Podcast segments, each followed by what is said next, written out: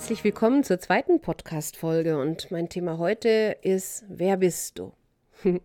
Das ist natürlich eine krasse Frage. Wer bist du? Und es ist eine der Grundfragen, die sich Menschen stellen. Wer bin ich? Wo komme ich her? Wo gehe ich hin? Novalis hat mal gesagt, wohin gehen wir immer nach Hause? Was ist dieses Zuhause? Ist das eine geistige Welt, aus der wir kommen? Ist das ein Leben, in dem wir nur von dem Moment unserer Geburt oder vom Moment unserer Zeugung bis zu dem Moment, in dem wir dann den letzten Atemzug tun, in dem wir existieren oder sieht man das in einem größeren Rahmen? Da gibt es viele Möglichkeiten. Hm? Für die einen ist der Karma-Gedanke und Reinkarnation eine Basis ihres Denkens, Handelns und Lebens. Andere sehen das anders. Das ist jedem frei und unbenommen. Dennoch ist die Frage wichtig, wer bin ich? Und wenn wir so in die Welt rausschauen, dann definieren sich unheimlich viele Menschen über das, was sie besitzen, über das, was sie vorweisen können. Oh, so mein Haus, mein Auto, mein Boot, äh, wie das mal in der Werbung war, das ist für manche Menschen immer noch von einer großen Bedeutung. Es gilt als ein Wert. Ne, ich bin in Württemberg aufgewachsen und da heißt Schaffe, Schaffe, Häuslebauer. Das ist ein wichtiger Wert, ne, dass man arbeitet und dass man da ein gutes Geld verdient, dass man das mit einem Beruf macht, mit dem man vielleicht Freude hat, aber dass es wichtig ist, dass man da sein Auskommen hat, dass man seine Steuern bezahlen kann, seine Rentenbeiträge bezahlen kann, ein bisschen was auf die Seite legt, den Kindern eine gute Bildung ermöglicht und hoffentlich ein Haus bauen kann, wo die Kinder im eigenen Garten spielen können. Und dass es darum geht, dass man sowas schafft, dass man Werte schafft, die bleiben, dass man, keine Ahnung, sich eine Halskette kaufen kann, die man dann vererben kann und vieles mehr. Das ist natürlich so ein Punkt, der für manche Menschen wichtig ist, aber er beantwortet nicht die Frage, wer bin ich? Er beantwortet die Frage, was habe ich mir leisten können im Leben? Und das ist nicht die Frage, um die es geht, wenn wir unsere letzten Atemzüge tun und drüber nachdenken, ob wir gut loslassen können, weil wir ein gutes Leben gelebt haben. Die Frage, wer bin ich, hängt zentral damit zusammen, habe ich umsetzen können, was mein Auftrag für diese Welt ist. Ich glaube, wenn Menschen in tiefe Lebenskrisen kommen, und da haben wir ja regelmäßig Gelegenheit dazu, sowas zu erleben, und ich glaube, die letzten Monate auf dem Planeten ganz besonders, wenn wir also in der Lebenskrise sind, dann kommt häufig so der Gedanke auf, wer bin ich eigentlich? Was ist denn mein Platz hier auf dem Planeten? Wenn Menschen ihren Arbeitsplatz verlieren, was wir auch in den letzten Monaten häufig erleben mussten, wenn Existenzen in Frage gestellt werden, wenn wir einfach nimmer ein Leben haben, wie wir es vorher gehabt haben.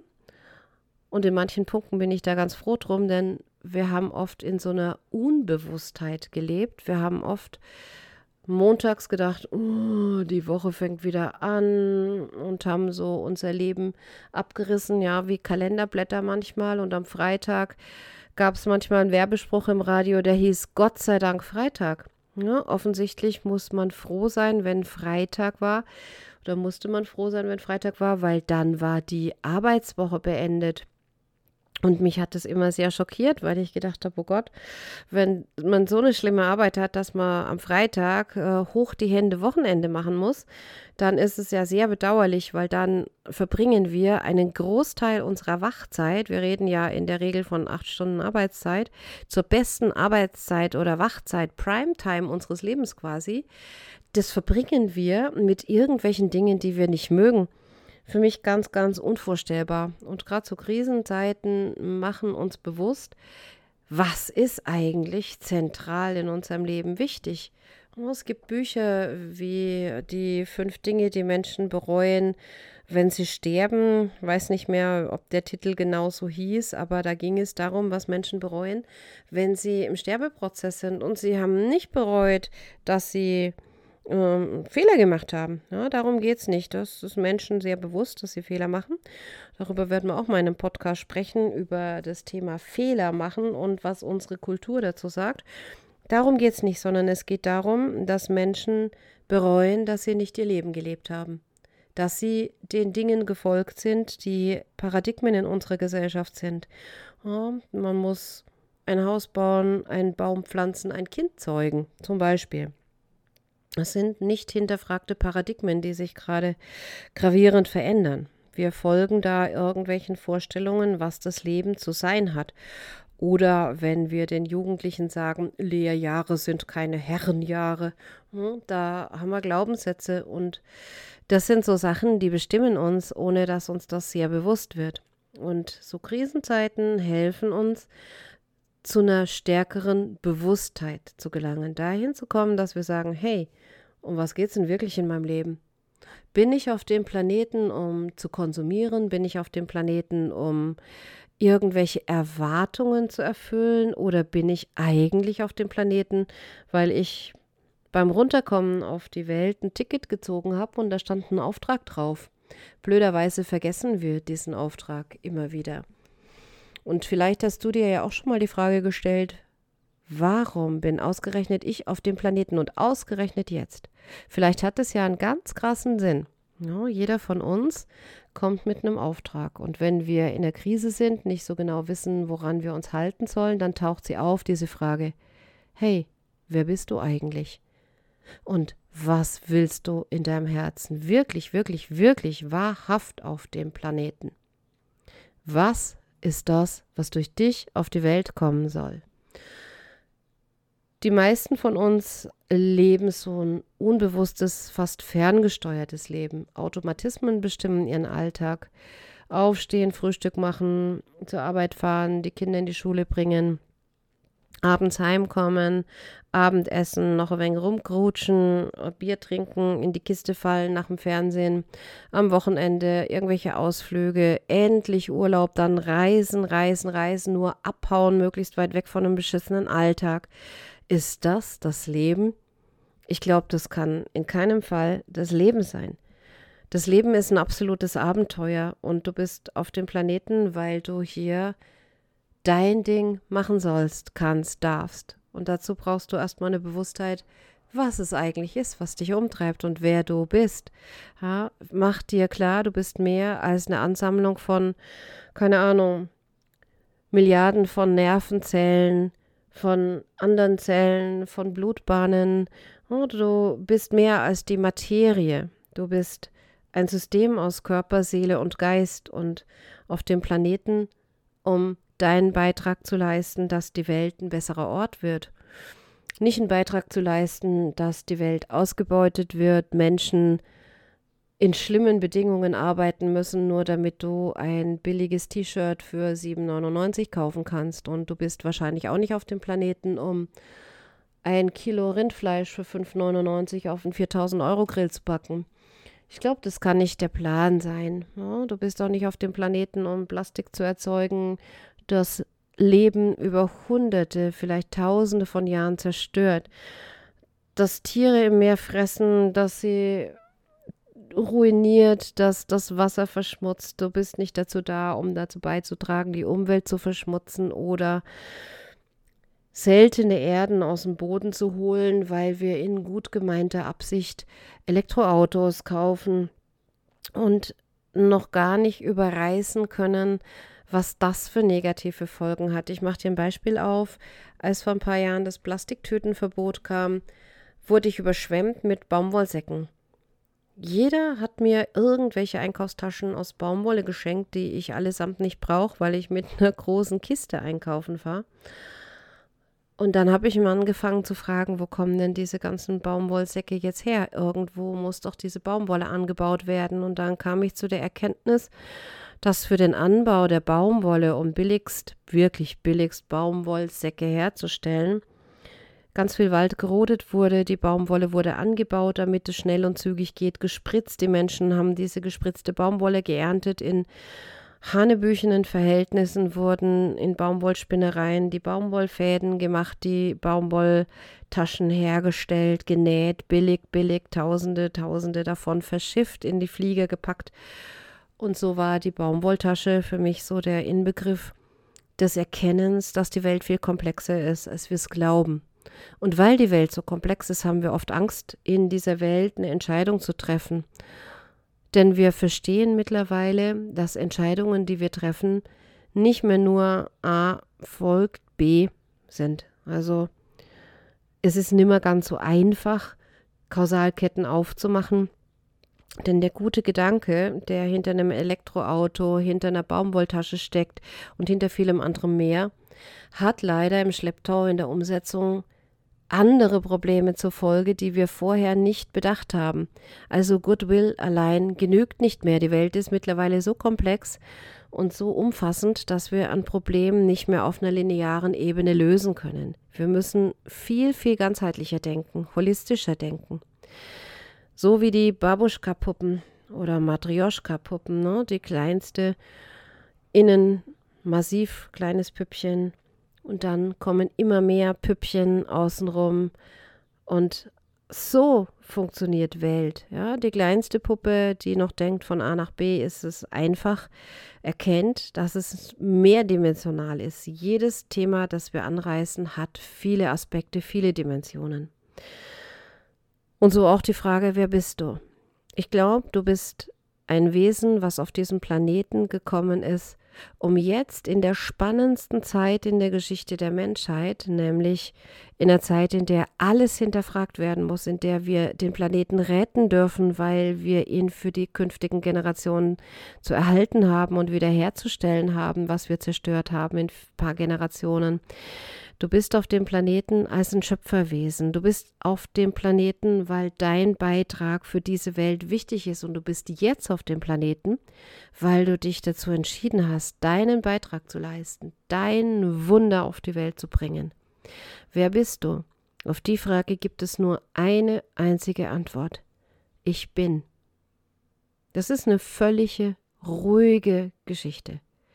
Irgendwo in dir gibt es einen Anteil, der ist ewig, der atmet ganz ruhig, der will nichts, der braucht nichts, der hat keinen Stress, der muss sich nicht mit Kaffee dopen, sondern der ist absolut still. Ich bin. Das ist die reine Essenz. Ich nenne das hier immer in den Therapeutenausbildungen unser Goldkörnchen. Das ist unser absolut unzerstörbarer Wesenskern. Der kann nicht krank werden, der kann nicht behindert werden, der erleidet keinen Unfall, der ist und überdauert. Dieses Ich bin, das ist die Antwort auf die Frage, wer bin ich? Und aus der leitet sich dann ab, was könnte mein Auftrag auf dem Planeten sein und wie findest du diesen Auftrag? Was ist so deine Vision für einen besseren Planeten? Was ist so dein Geschenk an die Welt? Und ich glaube, das ist die Frage, weswegen du auf dem Planeten bist, um die Antwort auf die Frage zu finden, was ist mein Geschenk an den Planeten? Was möchte ich in die Welt bringen? Was ist mein Anteil? Und ich glaube, dass die Frage deine zentrale Lebensfrage ist. Und wenn wir dich ganz mies fragen würden, stell dir vor, du bekommst eine krasse Diagnose, der Arzt sagt, du hast nur noch wenige Monate zu leben. Ich glaube, jeder von uns wüsste auf der Stelle, was er nicht mehr tun will, was er sofort aus seinem Leben werfen würde. Und er würde zu dem kommen, was wesentlich ist. Mensch, werde wesentlich. Was ist wirklich wichtig für dich? Und ich glaube, dass das die zentrale Frage ist, mit der du deinen Tag beginnst und mit der du deinen Tag beendest. Was möchte ich wirklich auf diesem Planeten tun? Willst du tatsächlich deine allerbeste Arbeitszeit am Tag für Dinge vergeuden, auf die du absolut keinen Bock hast, die du nur tust, um Miete zu bezahlen? Du könntest deine Miete auch erarbeiten, indem du Dinge tust, die dir ein Herzensanliegen sind. Was ist dein Herzensanliegen?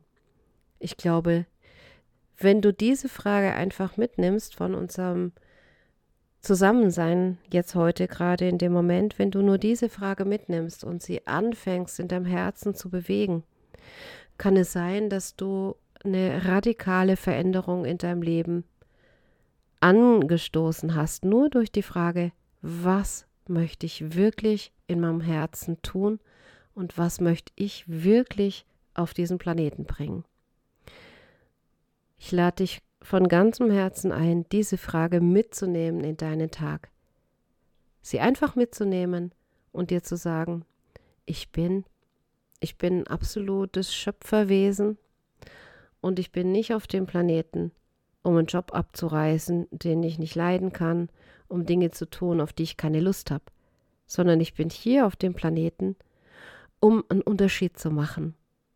Ich bin hier, weil ich einzigartig bin und weil mein So-Sein, meine Einzigartigkeit, meine unglaublichen Talente und Fähigkeiten, die ich vielleicht noch gar nicht alle entdeckt habe, weil die dazu da sind, um die Welt zu einem schöneren Ort zu machen.